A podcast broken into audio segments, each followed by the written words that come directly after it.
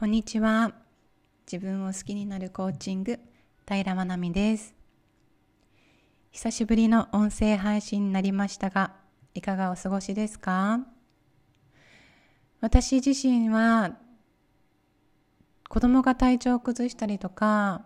私も体調を崩したりしていました。この期間、自分と向き合う時間が多く取れて、自分の本当にやりたいこととかあり方を見直す。機会もできていろんな感情を経験したからこそ見えてきたこともたくさんありました。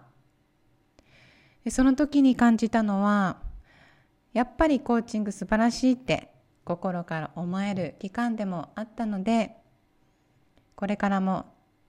どんどんやっていこうと思っています。ので、どうぞよろしくお願いします。今日のテーマは、心からやりたいことの見つけ方というテーマで、夢や目標とセルフイメージの関係性についてお話しさせていただきたいと思います。よろしくお願いします。皆さんはやりたいこととか理想のライフスタイルを描いたことはありますか？今自分の中にやりたいこと叶えたい未来はありますか？普段日常を過ごしているとなかなか夢だったりとか目標を決める機会っていうのは目標と向き合う機会はないのかなと感じていてまだまだアスリートだったりビジネスの世界のものと感じてらっしゃる方も多いのかなと思っています。実際私もコーチングを始めるまでは夢って聞くと子供の頃に描いたことあったなっていうくらいで大人になってから考えたことっていうのはほとんどありませんでした。でも夢に向かって突き進んでいる大人がすごくキラキラして見えて羨ましかったです。そして自分にも何か没頭できるものが欲しいって思っていて何があるかなって考えるんだけど特別やりたいことも見つからなくて自分にでもできそうなことっていう中でいろいろと試してきました。ただ継続をすることができなくて私にはやっぱり新しいことを始めるのは無理なのかなとかこんな私だから無理なんだっていうふうに何かにチャレンジすればするほど自己嫌悪に陥っていたんですよね。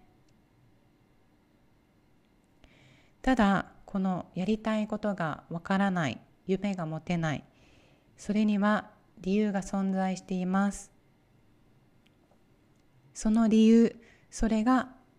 セルフイメージなんです。セルフイメージとは自分で自分のことをどう思っているかの自己像のことを言いますがこのセルフイメージはエフカシー自己能力の自己評価によって出来上がっています。どういうことかというと例えば私は身長がこれくらいで体重がこれぐらいでこういう性格だとか収入はこれくらい。これも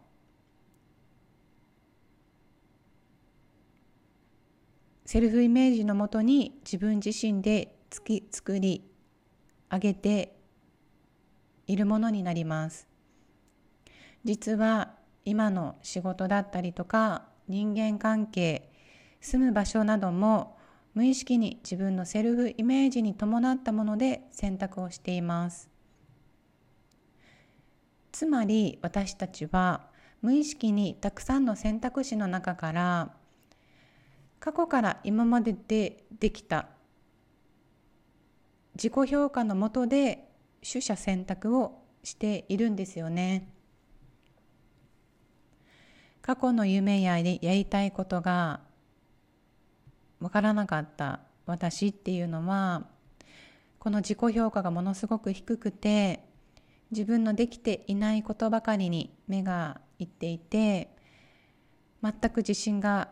持てませんでした。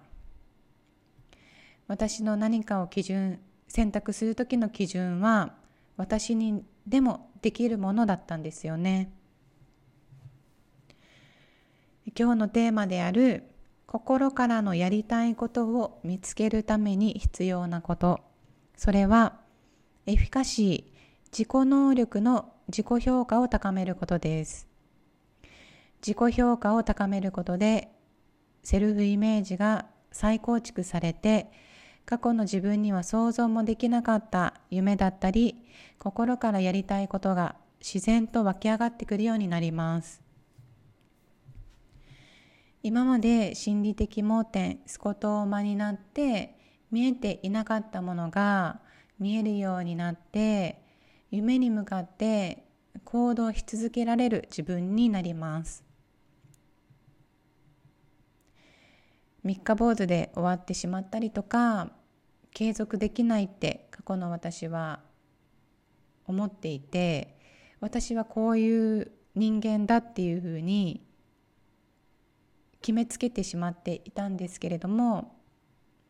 それは私の努力が足りないからでもなくて私がそういう人間だからでもありません。ただ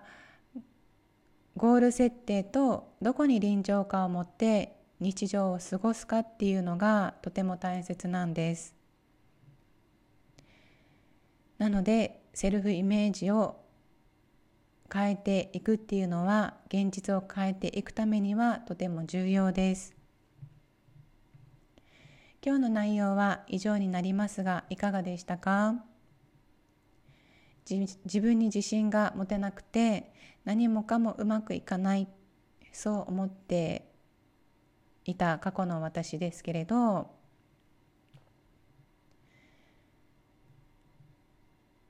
そう思っていた過去の私はやみくもにいろんなことにチャレンジをしてきました。それでも結局続かなかったり本当にやりたいことなのかがわからなかったり何か行動を起こすたびに壁にぶち当たってでも解決策がわからなくてより自信がなくなっていってしまっていました。過去の私のように変わりたいんだけれど何をどうしたらいいのかわからなかったりセルフイメージを高めて自分に自信が持てるようになりたい。そう感じている方ぜひご連絡いただけたらと思います。無料セッションもやっています。ご連絡ください。今日の配信はこれで以上になります。最後まで聞いていただきましてありがとうございます。